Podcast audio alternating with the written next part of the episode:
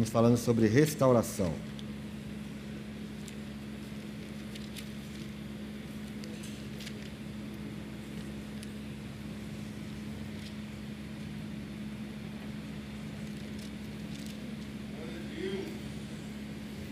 Aleluia.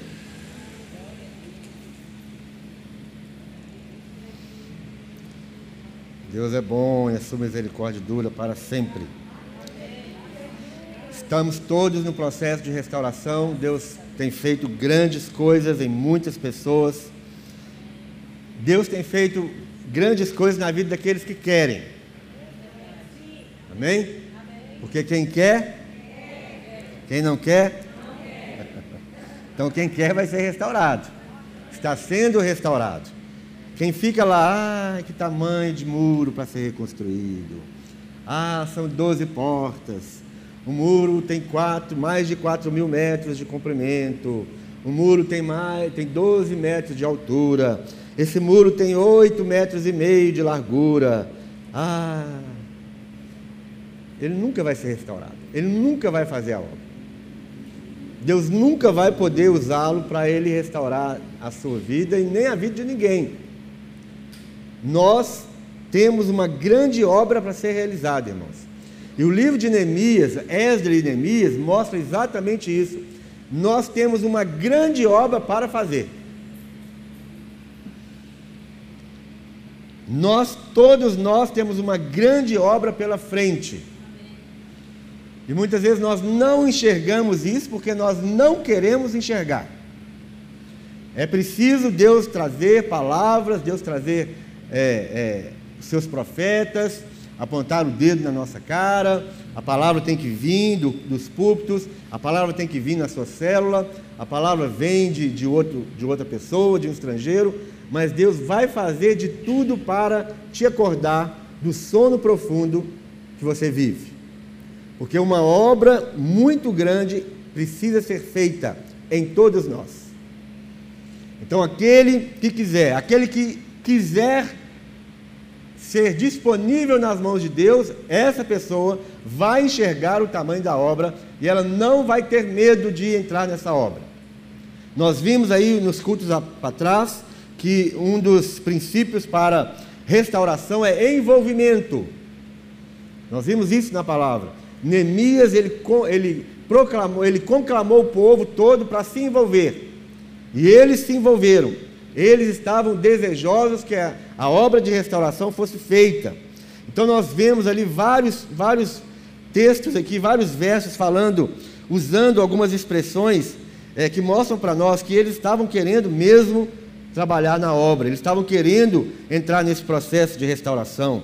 Eu vou ler, eu vou ler versos que eu já li, mas não tem problema, é para que isso seja reforçado na vida da gente. Então, abra aí Neemias capítulo 2. Neemias capítulo 2, verso 17, Neemias 2, 17.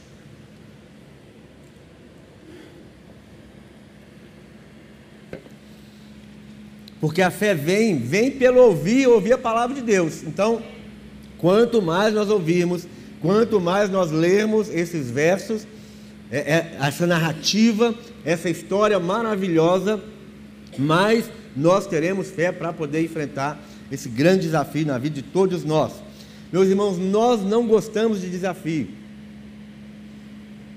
Nós somos pessoas acomodadas. Quanto mais calmo para nós, melhor. Quanto mais acomodado você estiver, melhor. O ser humano, de, de uma maneira geral, ele não gosta de desafio.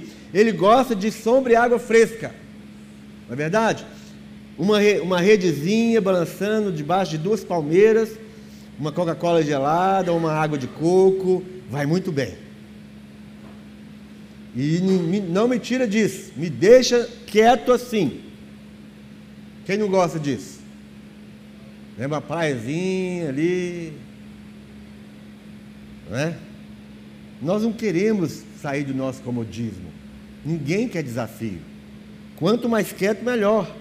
E aqui no capítulo 2, verso 17 fala: Então lhes disse: Estais vendo a miséria em que estamos? Quem está vendo a, a miséria que você está? Você pode ver a sua doença, você pode ver a sua miséria, você pode ver é, o, o, caos em algumas áreas da sua vida. Meu irmão, não estou falando que a sua vida é uma vida completamente caótica, de jeito nenhum. Porque eu sei que você nasceu de novo. E se você nasceu de novo, você tem o Espírito Santo. E o Espírito Santo está agindo na sua vida. Então eu não estou falando que você é um caos. Não estou falando que você é um lixo. De jeito nenhum. Eu estou falando que existem áreas das nossas vidas que estão caóticas. Não é tudo. E aí Neemias fala assim: vocês estão vendo a miséria em que estamos? Jerusalém está assolada e as suas portas estão queimadas. Vinde, pois, reedifiquemos os muros de Jerusalém e deixemos de ser vergonha. Quando eu estou falando aqui na frente, eu ouço, quando eu estou estudando e quando eu estou transmitindo para vocês, eu ouço para mim a voz do Espírito Santo falando: você precisa sair dessa vergonha. Existem portas na sua vida que estão queimadas. Existem muros na sua vida, ao redor da sua vida, que estão em ruínas. O altar de Deus, a, a, o templo de Deus na sua vida precisa ser restaurado. Eu ouço isso, meus irmãos, o tempo inteiro. Eu não estou aqui como um super-homem falando para vocês. Eu não estou, não estou aqui como uma pessoa que, é, que não está no processo de restauração, que já foi restaurado completamente, de forma alguma. Eu sou o primeiro a ouvir aquilo que Deus quer falar para todos nós. E eu ouço Deus falando para mim: você não vê a miséria que você está? E eu entendo perfeitamente o que Deus está dizendo. Existem áreas da minha vida que, que são uma miséria. Eu não posso ignorar, não posso fechar os olhos. O apóstolo Paulo ele disse o seguinte: é, Quanto a mim, não julgo ser perfeito, mas naquilo que está em mim, prossigo para o alvo. O que, que ele está dizendo? Ele não está perfeito na sua plenitude, mas ele existe lugares de perfeições na vida dele. Em relação ao que é perfeito, ele prossegue para o alvo. Mas naquilo que ainda não é perfeito e precisa ser restaurado, ele pede a Deus uma misericórdia. Então não é simplesmente, ah, essa palavra não é para mim, fecha meu ouvido, fecha meu coração, essa palavra é para o outro. Não, é para nós. Então, eu, eu ouço o Espírito Santo dizendo a cada momento: você não está vendo a miséria em que você está. Jerusalém está assolada, as portas estão queimadas. Vinde, pois, e reedifiquemos os muros de Jerusalém e deixemos de ser vergonha ele chama o povo, ele anima o povo para entrar nesse processo, para participar do processo de restauração. Eu, eu disse para vocês já muita, muitas vezes: Deus não precisa de nós, mas Deus conta conosco.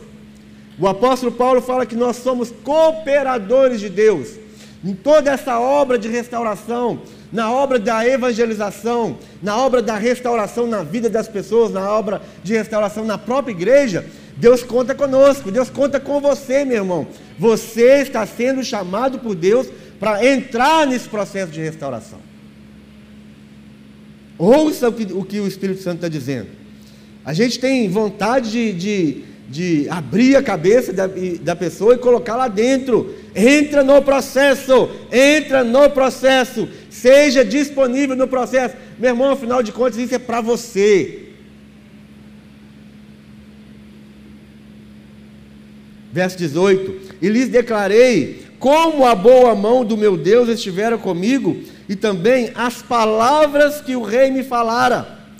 Deus ele tem falado uma palavra para você. Deus está falando ao seu coração há muito tempo. Deus já falou no seu coração há muito tempo o que Ele tem preparado para você.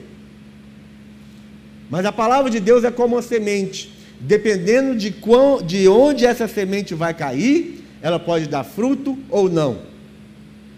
Ao longo da caminhada, a palavra de Deus sendo lançada no seu coração, pode ser que ela, que ela caiu no lugar onde tem espinhos. E os espinhos são o que? Os cuidados deste mundo, são as fascinações pelas riquezas, que vão roubar a palavra de Deus do seu coração. Então, é, é, sempre tem que vir alguém falando: lembra da palavra, lembra da palavra que o rei te falou. Alguém tem que declarar novamente a palavra que o rei já falou. Neemias falou assim: olha, é, de, o rei me falou uma palavra, o rei me deu uma palavra.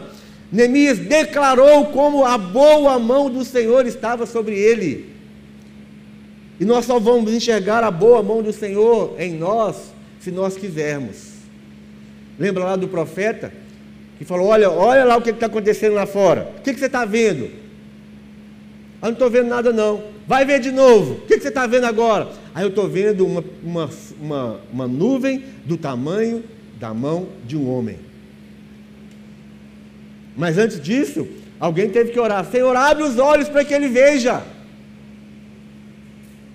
Então nós só vamos ver o que Deus está fazendo se nós quisermos. Nós só vamos ver a boa mão do Senhor sobre nossas vidas se nós quisermos entrar nesse processo da restauração, meu irmão. Os livramentos de Deus, o que Deus tem feito é assim, algo maravilhoso. Em muitas vidas aqui, tem pessoas aqui que estão num verdadeiro avivamento. Vocês não vão ver elas rodopiar aqui, vocês não vão ver elas rodando, caindo no chão rolando, vocês não vão ver nada disso mas vocês vão ver a mudança na vida dessas pessoas. Vocês vão ver arrependimento na vida delas, vocês vão ver elas trazendo é, é, pessoas para o processo, vocês vão ver elas trazendo, sempre trazendo alguém para a salvação. Isso é o verdadeiro avivamento. Ser, ser um cooperador com Deus na expansão do reino dele, em arrependimento e em santidade. Se tiver que acontecer outra coisa, vai acontecer. Mas o principal no avivamento é arrependimento, santidade e trazer pessoas para o reino de Deus. Proclamação do Evangelho. E tem gente aqui que, que já entrou nesse processo. Tem gente aqui sendo avivada. Tem gente aqui experimentando a boa mão de Deus sobre a vida deles. Ontem nós, nós tivemos numa, numa situação, uma situação tão complicada muito complicada que faz, que faz parte da restauração de Deus nessa igreja inteira. E, e, a boa mão do Senhor passou por lá, meu irmão, e fez um negócio, uma obra assim, sabe? Uma, uma mão gigante de Deus passou assim, ó.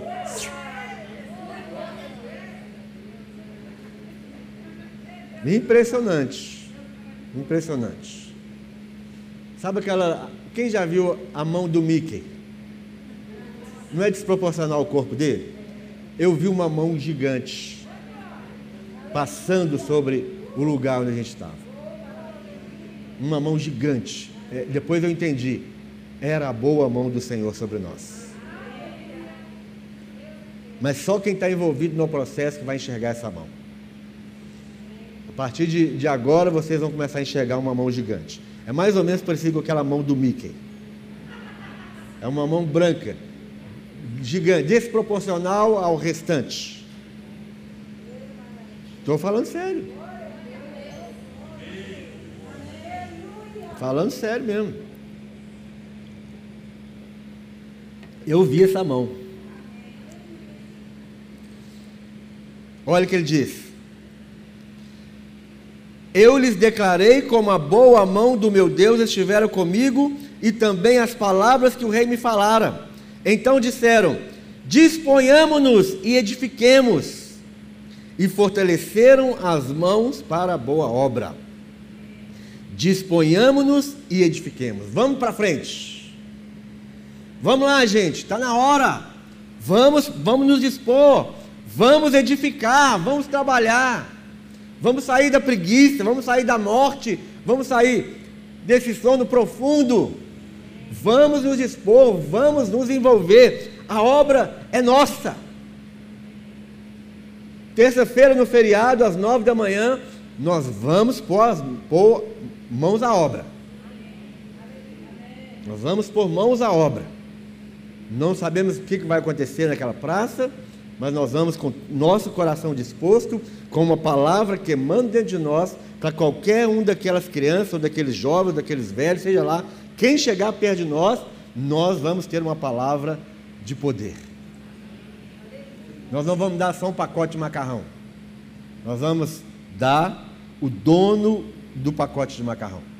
Nós vamos oferecer para eles o dono de todas as coisas. Então, vamos, edifiquemos, disponhamos-nos, edifiquemos e fortaleceram as mãos para a boa obra. Nesse processo todo, nós falamos já semana passada que imediatamente quando você se dispõe, você entra numa guerra. Os inimigos vêm, a oposição se levanta. No verso 19, você vê essa oposição, as armas satânicas de zombaria, zombando de nós, desprezando. Você acha que lá na, lá na praça, terça-feira, não vai ter gente zombando de nós? Aos crentes, aos crentes. Ô crente, ô fanático,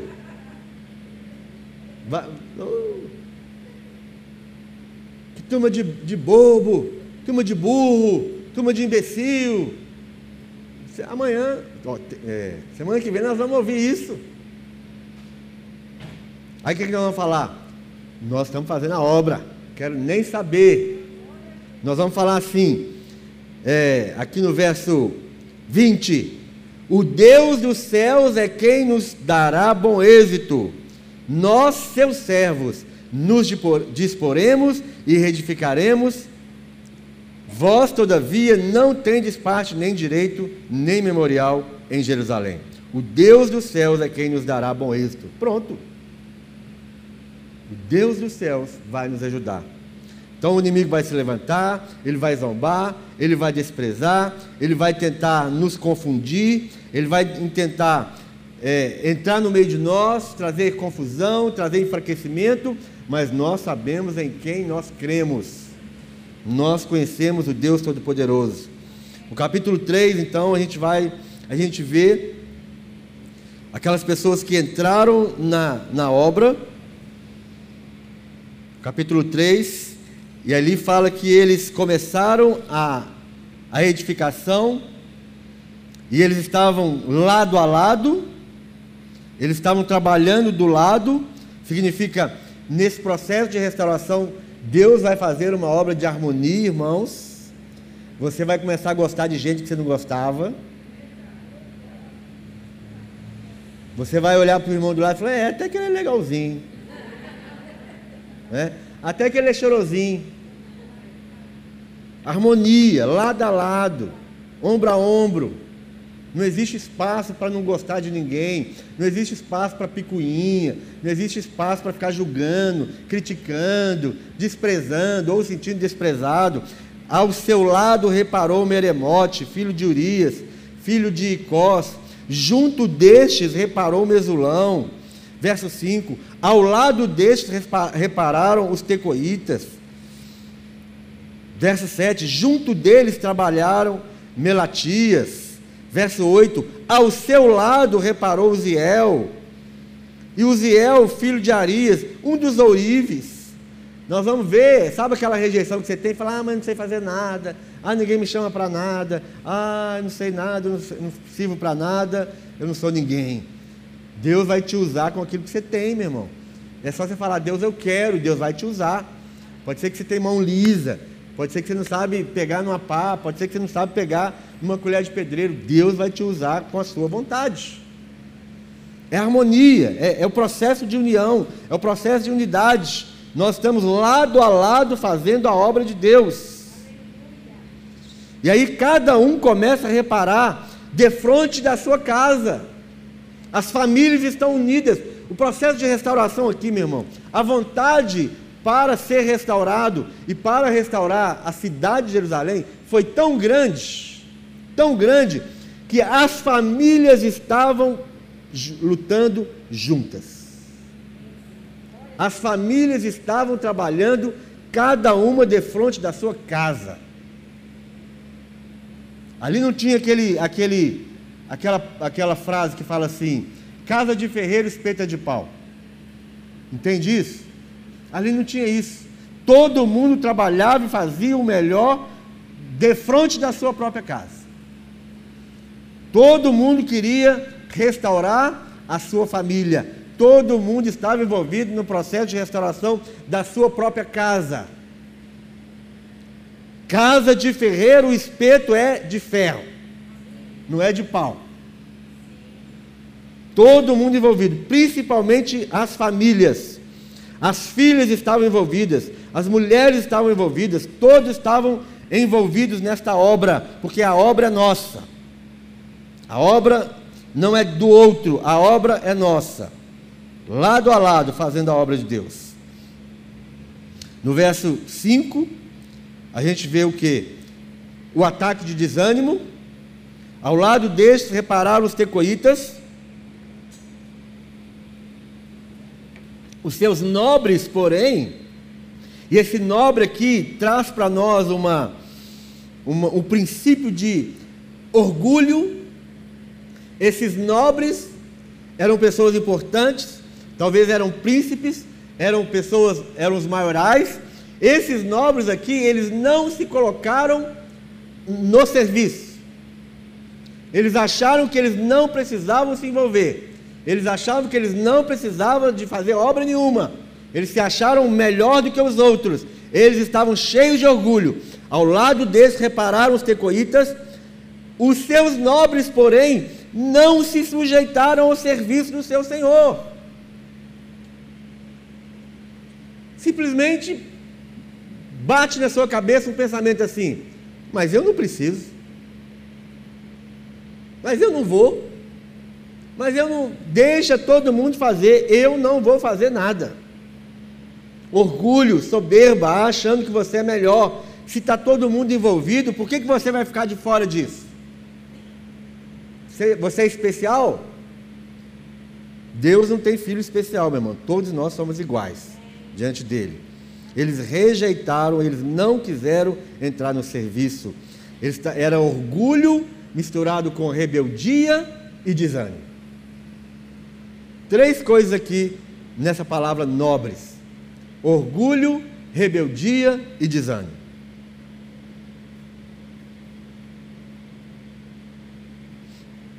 Capítulo 4.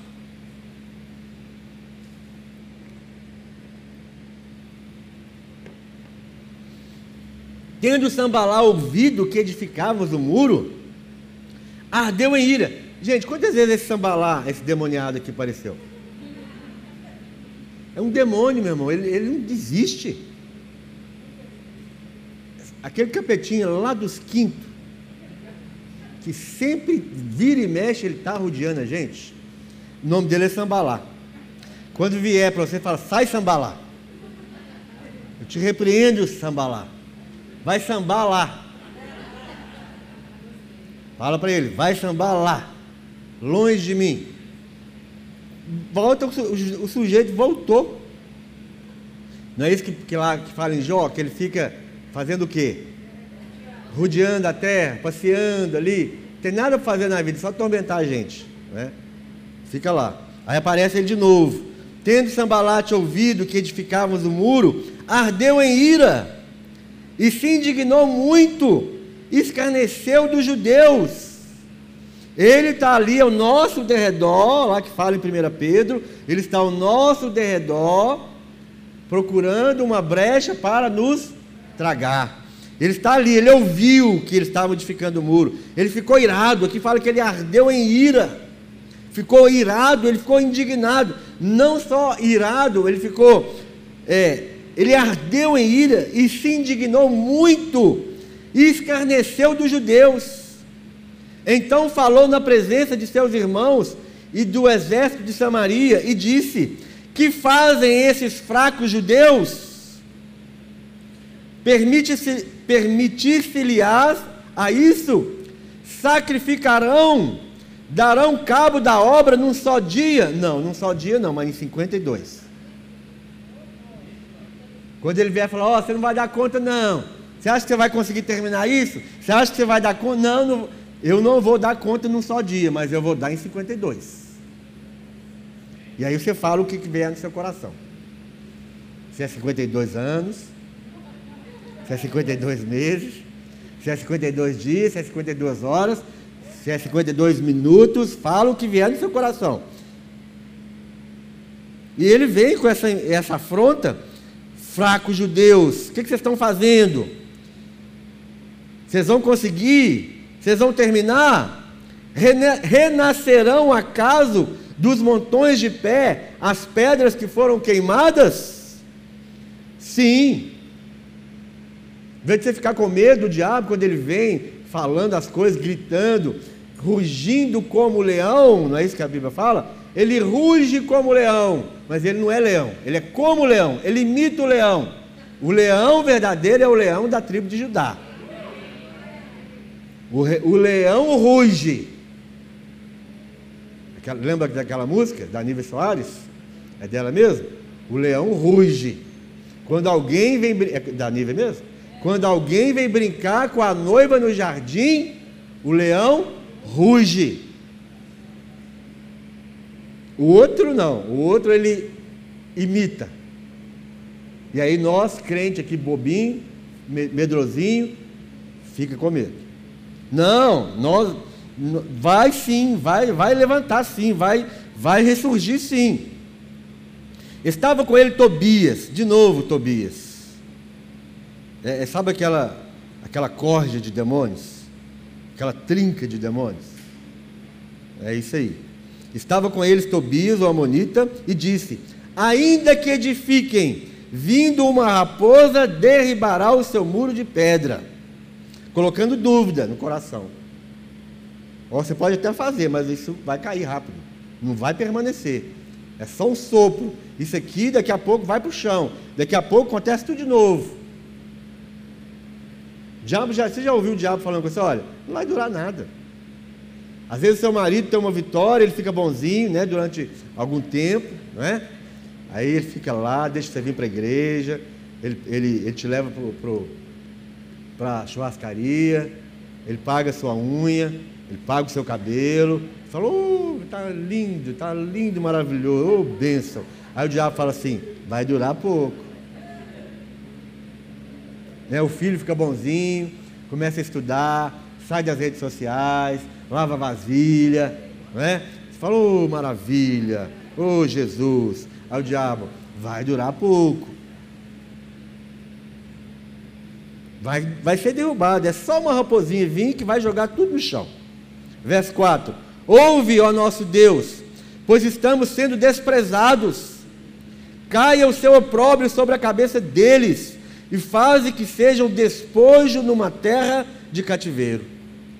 Não lhes encubras a iniquidade, e não se risque de diante de ti o seu pecado, pois te provocam a ira na presença dos que edificavam. Você não precisa tomar as, os insultos, os desprezos, as zombrarias como pessoal. Meu irmão, nunca tome nada pessoal. O que ele estava falando aqui, olha, Senhor, eles estão afrontando o Senhor.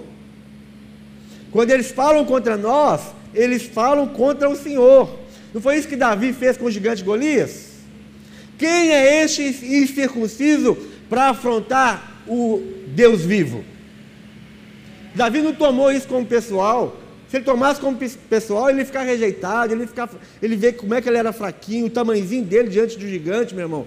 Quando nós tomamos o ataque do inimigo, as afrontas, pode ser que, que, Deus, que, que o diabo vai usar até a sua esposa. Mas ela não está fazendo isso porque você engordou, ou porque você ficou careca. Ela está fazendo isso porque é o diabo usando ela contra Deus.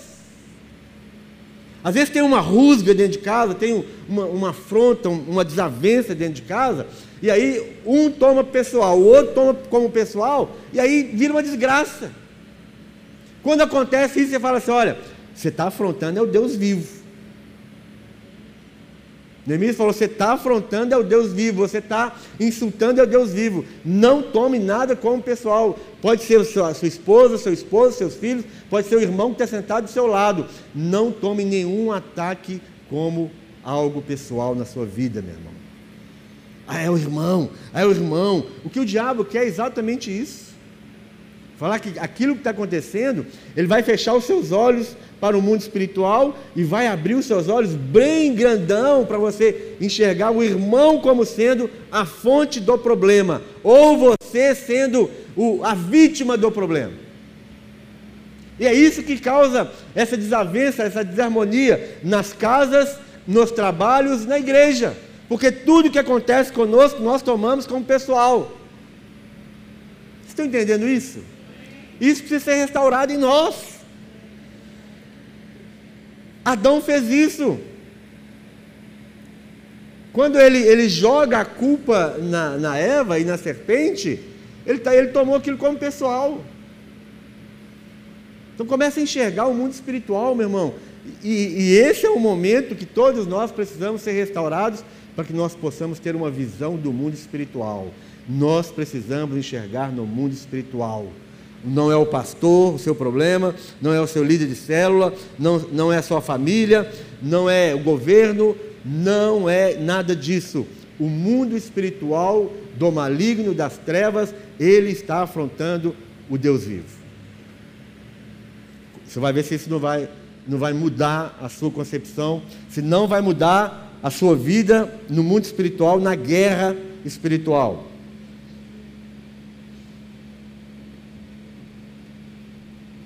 Verso 5 que eu li, né?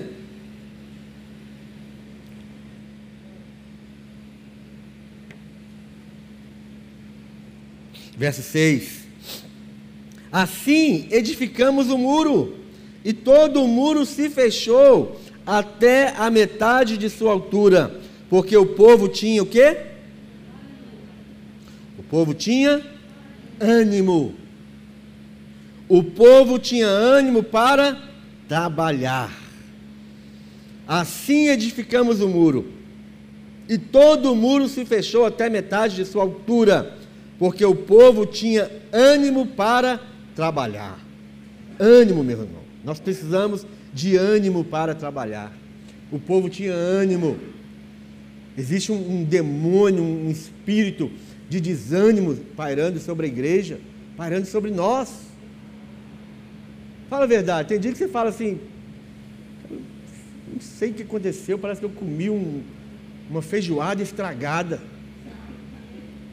Você está você tá detonado, você está sentindo, você está sentindo mal, você não consegue andar dentro de casa. Um desânimo total. Tem dia que é assim ou não é? É só comigo que acontece isso? Você não sabe o que é, mas não é possível. Não toma como pessoal, você não comeu feijoada estragada, meu irmão. É é um mundo espiritual. O, o povo tinha ânimo para trabalhar. Então nós precisamos pedir a Deus ânimo, Senhor, coloca no nosso ânimo, no nosso coração o ânimo do Senhor. Verso 7. Mas ouvindo Sambalá e Tobias, os arábios, os amonitas e os asdoditas, que a reparação dos muros de Jerusalém ia avante e que já se começava a fechar-lhes as brechas, ficaram o quê? Sobremodo irados. Eles começaram a ver a obra. Eles começaram a ver que os muros estavam sendo reparados. Eles começaram a ver que o povo estava avançando, o povo não estava parado, o povo não estava desanimado, o povo não estava dormindo, a obra de Deus estava indo avante, as brechas estavam sendo fechadas. Você quer fazer o diabo ficar morrendo de raiva? Fecha as brechas. Quais são as brechas na sua vida? Quer fazer o diabo morrer de raiva? Ranger os dentes de raiva? Fecha as brechas. Ah, pastor, mas eu não sei quais são as brechas. Sabe? Se você é crente, você sabe.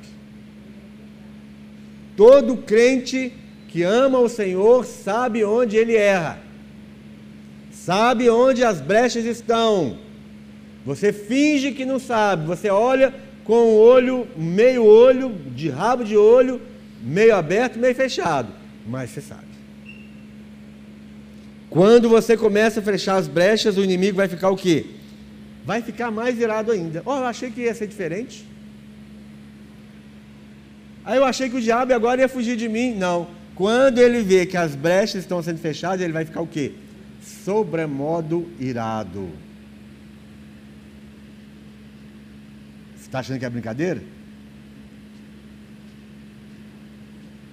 quanto mais você entra no jejum, quanto mais você entra na oração, quanto mais você vai para a palavra, quanto mais você congrega, quanto mais fiel você é, você está fechando as brechas. E quando você fecha as brechas, o inimigo fica sobremodo irado. Ah, mas eu achei que ia melhorar tudo. Eu achei que. Não, meu irmão. Vai chegar lá a hora, mas que ele vai ficar mais irado ainda, ele vai.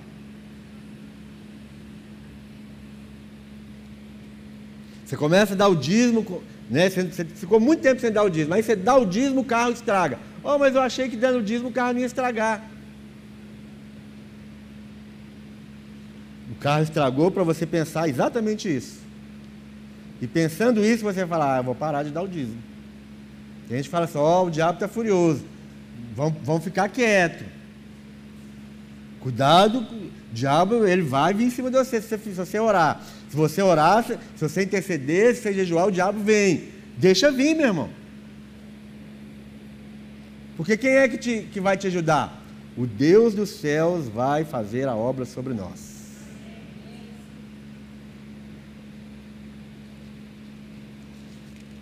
Eu vou terminar. Verso 8. Ajuntaram-se todos de comum acordo para virem atacar Jerusalém e suscitar o quê? O que está escrito aí? Suscitar confusão. Eles se ajuntaram, todos de comum acordo. Eles, eles, eles se fazem como amiguinhos, eles se ajuntam, as trevas se unem contra os santos de Deus. Os demônios vão se unir contra você. Eles vão se juntar para atacar Jerusalém, e Jerusalém é cidade de paz. Eles vão nos atacar para roubar a nossa paz. Eles vão nos atacar para trazer confusão. Não, mas tudo que eu queria era um pouco de paz. Ele vai tentar roubar a sua paz, ele vai tentar trazer confusão na sua casa confusão no seu trabalho, confusão nas suas finanças, confusão na sua saúde. Sabe quando o médico pega o seu diagnóstico e fala assim: Eu não sei o que está acontecendo. Confusão. Deus não é Deus de confusão. Toda confusão que existe vem por causa do diabo. Toda confusão vem por causa do diabo. Verso 9. Porém, nós que está escrito na sua Bíblia? Nós. Quem está orando aí? Só metade da igreja. Por isso que está assim, né? Vou perguntar de novo. Quem está orando aí? Porém, nós oramos ao nosso Deus. Nós oramos ao nosso Deus e como proteção pusemos guarda contra eles de dia e de noite. Orai e vigiai. Não é isso? Hã? Hã? Como é que é então o verso?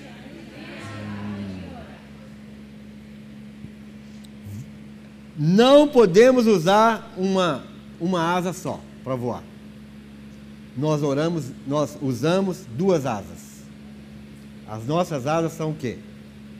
Vigiar e orar. Quem está vigiando? Menos do que os que estão orando. Qual asa é mais importante do pássaro? A esquerda ou a direita? Com qual asa você está voando? Orar, vigiai e orai. Nós oramos ao Deus do céu e, como proteção, pusemos guarda contra eles de dia e de noite. Nós temos que vigiar quando? De dia e de noite. Orai sem cessar. Nós temos que orar quando? Sem cessar. Nós temos que vigiar quando? De dia e de noite, sem cessar constantemente em vigilância, irmãos. Ontem, depois que nós saímos da, da tal da, da, da, reunião que eu, que eu falei para vocês agora, que eu vi a mão de Deus, quando nós nos reunimos, nós falamos assim: não podemos baixar a guarda. Quando vem uma vitória, o que, que você fala? Ah, ah. Agora eu durmo. Agora eu vou dormir. Não é hora de cruzar os braços nem de baixar a guarda. Quando você está fechando as brechas, o que, que acontece mesmo? O inimigo fica o quê? Mais irado. Não é hora de baixar a guarda. Nós não vencemos a guerra, nós vencemos só uma batalhazinha desse tamanhozinho. E a hora de vencer a batalha é a hora de você ficar mais fortalecido para as outras batalhas que virão. Quando é que nós vamos parar de batalhar? Sim, nós vamos parar um dia, sabe quando? Quando Jesus voltar. E quando Jesus estiver voltando, ainda vai ter a última batalha. Como é que chama ela mesmo? Armagedon. É isso mesmo? Ela que é especialista em escatologia. Na hora que você vê Jesus, ele está voltando, ele está voltando para guerrear primeiro. Primeiro ele guerreia e depois que nós vamos ficar numa boa. Mas até no finalzinho de tudo, vai ter mais uma guerra. Então é guerra, meu irmão. Porém, nós oramos ao nosso Deus e, como proteção, pusemos guarda contra eles de dia e de noite. Verso 10: Então disse Judá: Já desfaleceram as forças dos carregadores, e os escombros são muitos, de maneira que não podemos edificar o muro. Disseram, porém, os nossos inimigos: Nada saberão disto, nem verão, até que entremos no meio deles e os matemos assim faremos cessar a obra. Aí levanta aqui, chega aqui, Judá. Aí Judá é, que é, é aquela voz do desânimo. Judá é aquela voz que olha para o natural. Ah, estou cansado. Ah, estou com sono. Ah, estou com fome. Ah, estou com dor de cabeça. Ah, estou com dor no estômago. Ah, estou com dor de barriga. É Judá. Hum, já desfaleceram as forças, as forças do povo, as forças acabaram. Os carregadores não conseguem mais carregar uma pedra. Os escombros são muitos, a obra é muito grande. Nós não vamos conseguir edificar o muro todo. Ele nem viu que a metade já tinha sido feita. Ele só falou assim: Nós não podemos edificar o muro, já desfaleceram as forças dos carregadores, os escombros são muitos. No meio da obra, irmão, sempre vai vir aquele: estou cansado, estou desanimado, estou com sono, estou com fome, estou isso, estou aquilo, meu irmão. Sempre vem no meio da obra tudo igual. Tudo o que acontece hoje com você já aconteceu. Já aconteceu e vai continuar acontecendo. Não, não aceita isso. Aí o inimigo falou: nós vamos entrar ali, eles nem vão saber o que está acontecendo. Nós vamos entrar no meio deles, nós vamos os matar e nós vamos fazer parar a obra. Verso 12. Quando os judeus que habitavam na vizinhança deles, dez vezes nos disseram: De todos os lugares onde moram, subirão contra nós. Dez vezes. Dez vezes falando a mesma coisa. O inimigo vem, o inimigo vai subir, subir, subir contra nós. O inimigo se levanta. O inimigo vem. Verso 13. Então pus o povo como? O que está na sua Bíblia? Pus o povo por famílias, nos lugares baixos e abertos, por detrás do muro, com as suas espadas e as suas lanças e os seus arcos. Inspecionei, de novo, Neemias, inspecionando, dispus-me e disse aos nobres, aos magistrados e ao resto do povo: Não os temais, não tenham medo, lembrai-vos do Senhor, lembra do Senhor, meu irmão. Lembra daquilo que Deus fez lá no capítulo 8 de Neemias? Tem uma lista de coisas, nós vamos chegar lá ainda. Tem uma lista de coisas que Neemias estava lembrando que o povo, que Deus fez no meio do povo. Sempre vai ter uma lembrança no nosso coração daquilo que Deus faz. Sempre vai ter, nós sempre vamos ter que trazer a nossa lembrança o poder de Deus, a força que Deus tem, meu irmão. E isso vai ressuscitar a nossa fé. Isso vai trazer de volta o nosso ânimo. Para de meditar no inimigo. O inimigo vem, o inimigo vem, o inimigo se levanta, ele vai subindo. Para de ouvir isso e meditar nisso. Mas começa a entender que Deus tem todo o poder. Deus é que faz milagres. Lembrai-vos do Senhor. Lembrai-vos, ele chamou os nobres, ele chamou os magistrados, ele chamou o resto do povo e ele disse: Não tenham medo, lembrai-vos do Senhor, lembrai-vos do Senhor. O Senhor é grande e temível, e pelejai pelos vossos irmãos, vossos filhos, vossas filhas, vossa mulher e vossa casa. Todo mundo nós vamos trabalhar, nós vamos pelejar por todo mundo, porque o Senhor peleja sobre todos nós. O Senhor, Ele é grande e temível. Você tem que lembrar disso. O Senhor é grande e temível. A mãozona de Deus está sobre nós. Grande e temível. Essa expressão aqui é uma expressão muito forte, principalmente para aquela época. Onde os deuses se mostravam como grandes e temíveis, terríveis. Neemias está usando exatamente essa palavra. Lembra que o nosso Deus é grande e temível. E aí, quando nós lembramos disso, o louvor pode vir se quiser. E aí, quando nós lembramos que nós temos um Deus grande e temível, nós passamos ao que?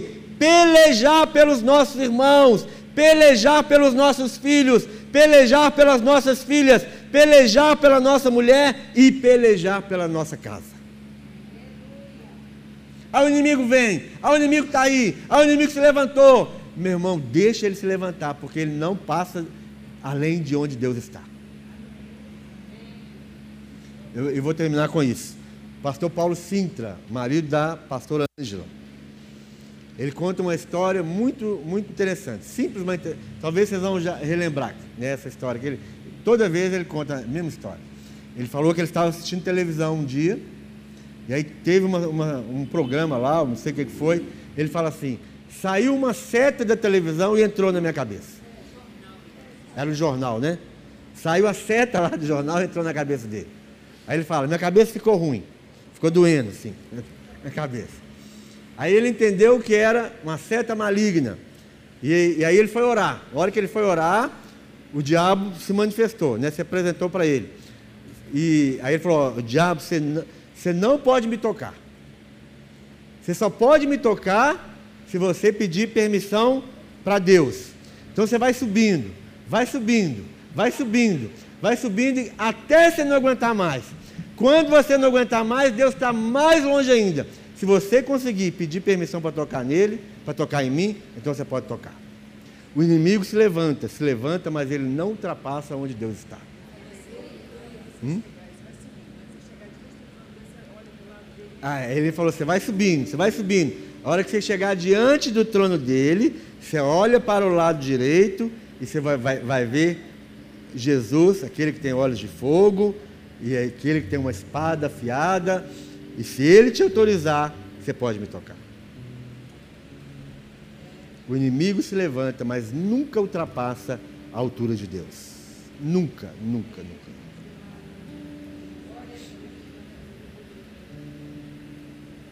Nós vamos ou não vamos? Você vai ser restaurado? Você vai entrar nessa batalha ou não? Você tem coisas para ser restaurado na sua vida ou não? Vamos ficar de pé?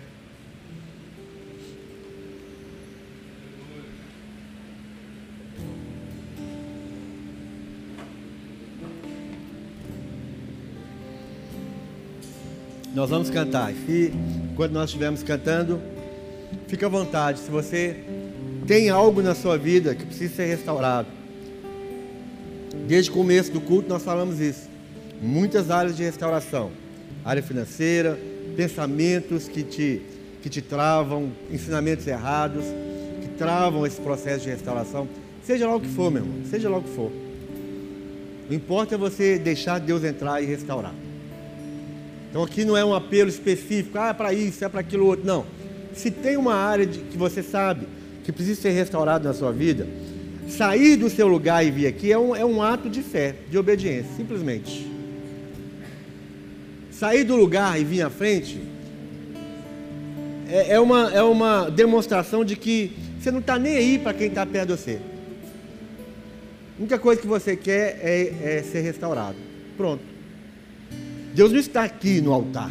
Ele não está aqui. Mas você sair daí e vir até o altar é sinal de confiança e obediência. Não sei qual é a área e nem quero saber. Mas se tem, fique à vontade e fala para Deus que tem e fala o que é e entra nesse processo de arrependimento, de disposição, em confiança em Deus para Ele começar essa obra na sua vida.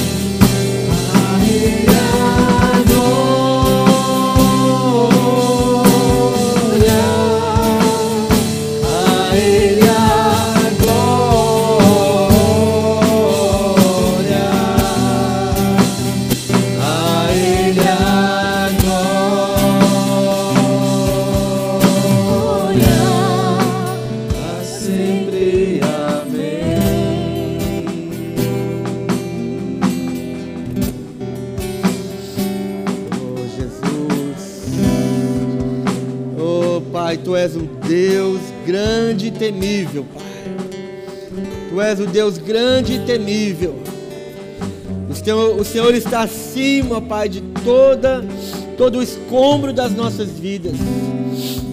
Ainda que haja, Senhor, muros quebrados, portas queimadas, ainda que Jerusalém esteja completamente nos escombros, ó Deus, Tu és o Deus grande e temível. Ainda que os inimigos se ajuntam contra nós, o Senhor é o Deus grande e temível. Ainda que eles zombem de nós, ainda que eles nos desprezem, ainda que eles nos amedrontem, o Senhor é um Deus grande e temível. O Senhor está conosco e nós não precisamos temer nenhum mal. A boa mão do Senhor está sobre nós. E nós estamos aqui, Senhor, abrindo os nossos corações para que o Senhor restaure as nossas vidas. Que todo o processo de restauração, todo o processo, ó Deus, de res, ressuscitação, todo o processo de fazer novo de novo, nós deixamos o Senhor fazer em nós. Nós deixamos, Pai, nós deixamos. E nós somos cooperadores do Senhor, Pai. Nós somos cooperadores do Senhor. Edifica as nossas vidas. Restaura as nossas vidas, Pai. Todas as áreas, Pai, todas as áreas destruídas. Todas as áreas, ó Pai, de vergonha. Todas as áreas de derrota. Oh, Pai, restaura, Senhor. Restaura, Pai, restaura. Restaura no nome de Jesus. No nome de Jesus, Pai. Aleluia, Senhor, aleluia, Pai.